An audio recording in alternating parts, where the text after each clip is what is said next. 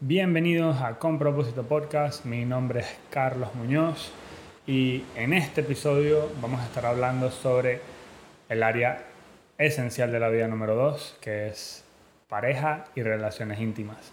Entonces, sin nada más que agregar, bueno, vamos al episodio.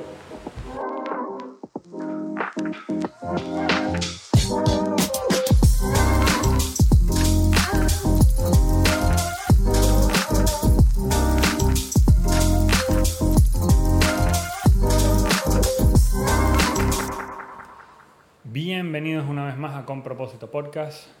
Otra vez, mi nombre es Carlos Muñoz y en este episodio, bueno, vamos a estar hablando sobre el área esencial número 2, que es una de las áreas, bueno, más importantes personalmente cada uno, diría yo, además de priorizar el cuerpo y la salud, es la pareja y las relaciones íntimas. Vean, entiendan, o esta es la manera en la que yo veo de repente a la pareja, es la familia, ¿no?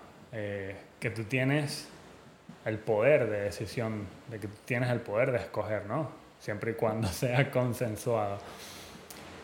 Pareja y relaciones íntimas. Y hay que tener las cosas claras otra vez. Eh, esto lo mencioné antes. Los seres humanos estamos directamente hechos para vivir en compañía. No necesariamente en pareja, pero si vivimos más felices cuando estamos en compañía de otros seres humanos. Obviamente este siendo un ambiente próspero, ¿no? Pero de ahí viene esta área, ¿no? Pareja y relaciones íntimas. Ya que otra vez relaciones íntimas no es igual a pareja. Entonces, como muchas cosas en la vida, para encontrar pareja hay que saber otra vez, igual que en el área esencial anterior, hay que saber qué queremos. Y esto, ya lo he dicho otra vez muchas veces, incluso cuando estás buscando pareja o cuando estás buscando conocer personas, tienes que saber qué quieres. Y yo estoy muy, muy seguro que tú sabes qué es lo que quieres en esa persona. Entonces, vamos a empezar desde el principio, que es la pregunta que trae este episodio que hace que se incluya como área esencial de la vida es ¿qué quieres?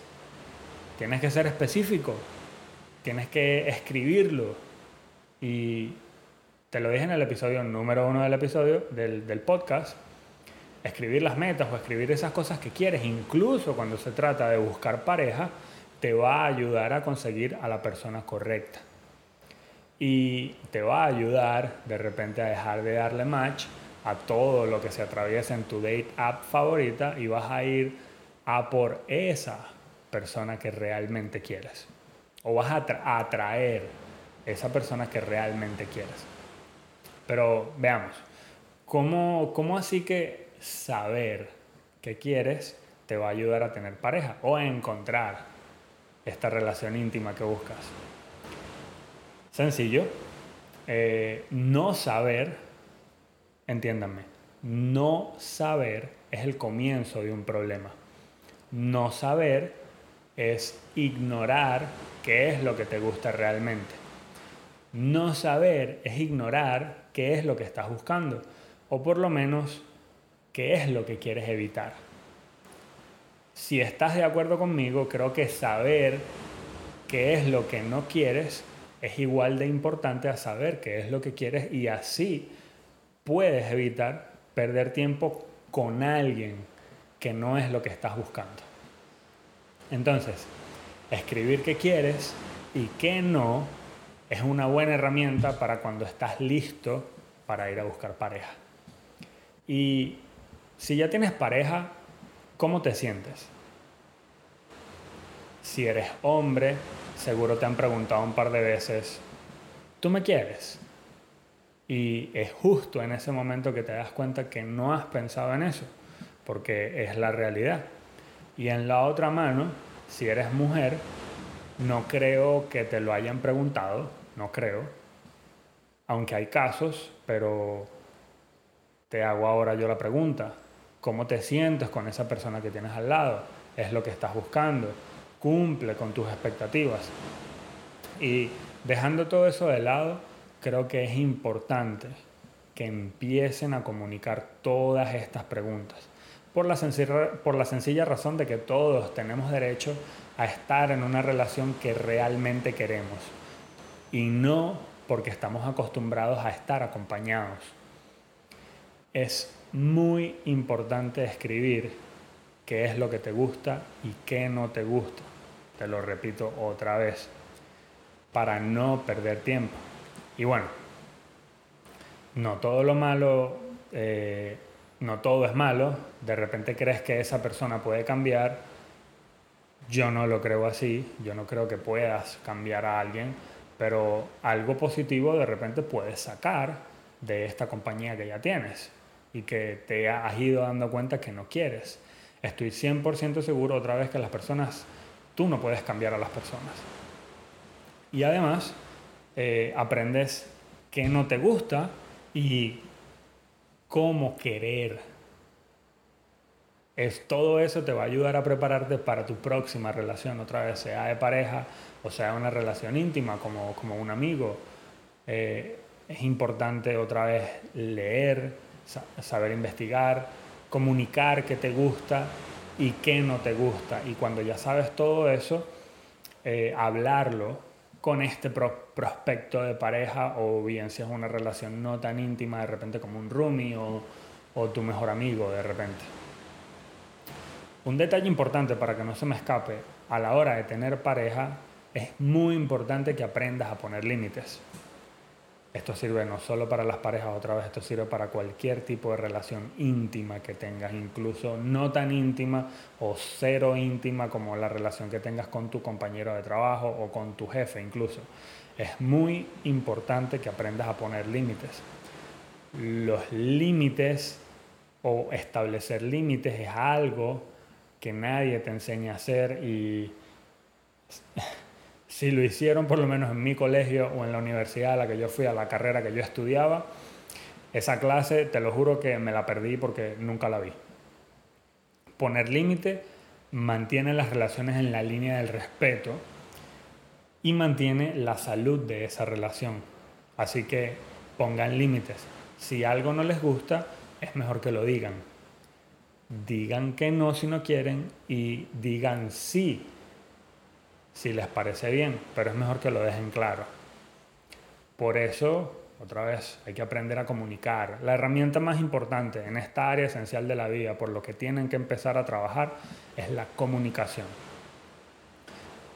No hay comunicación perfecta y es bueno que tengas claro cómo comunicar asertivamente para poder entregar el mensaje que quieres dar y que además se entienda cuando estás haciendo esto, que comunicas, pones límites, lo hablas, eh, es mejor que ambas partes, como, como para que lo hagan parte del ejercicio, ¿no? cuando lo traigan a la práctica, es mejor que ambas partes estén calmadas.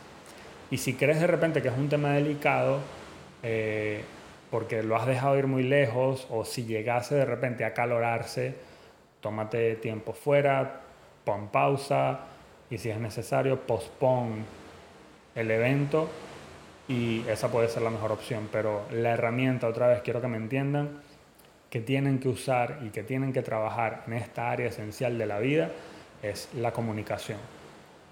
Pero la comunicación, ojo, no va solamente de, de emisor a receptor, también tienes que cambiar el papel, tienes que escuchar a la otra persona y eso también es muy importante eh, yo no creo que haya malas intenciones, pero por eso mismo es bueno que, que aprendas a poner límites.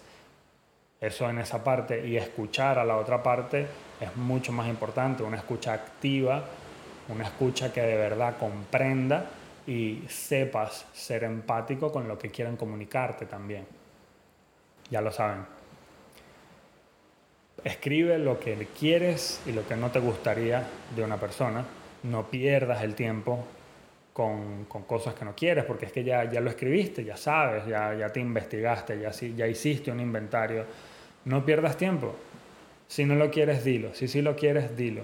Si quieres pareja, usa tu lista de cosas que te gustan y las cosas que no te gustan para encontrar esa persona ideal o para encontrar ese amigo o para encontrar ese roomie, para conseguir ese compañero de trabajo. Pon límites y comunícate en todas las maneras que existe la comunicación de forma constante. No trates de cambiar a nadie. Y para cerrar, si tienes que cambiar a alguien, esa definitivamente no es la persona correcta. Las personas buenas se encuentran. Los entrenamientos sirven para ayudar un poco a mejorar a las personas buenas. Pero si tienes que entrenar demasiado a una persona, esa no es la persona correcta. Es mejor que sigas. Así que espero que toda esta información te sea de mucha ayuda. Si te parece, si te parece que puede ayudar a alguien más, compártelo, compártelo con la mayor cantidad de personas que puedas, por favor. Esta es la manera en la que el podcast ha ido creciendo de manera orgánica. En menos de 30 días ya han sido casi 200 personas que han escuchado el podcast. Y muchas gracias por eso. Etiquétame en tus historias, compártame en Instagram, Carlos de Pisomunos. Eh, dos cositas antes de irme.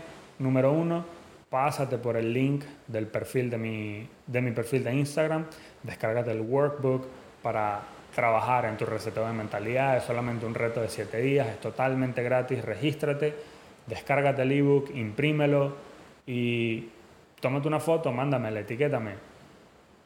Eso sería espectacular. Compártelo con más personas, es una herramienta gratuita. Y ahora sí, para cerrar la cosa número 2, Espero que hagas de cada momento del día el mejor momento.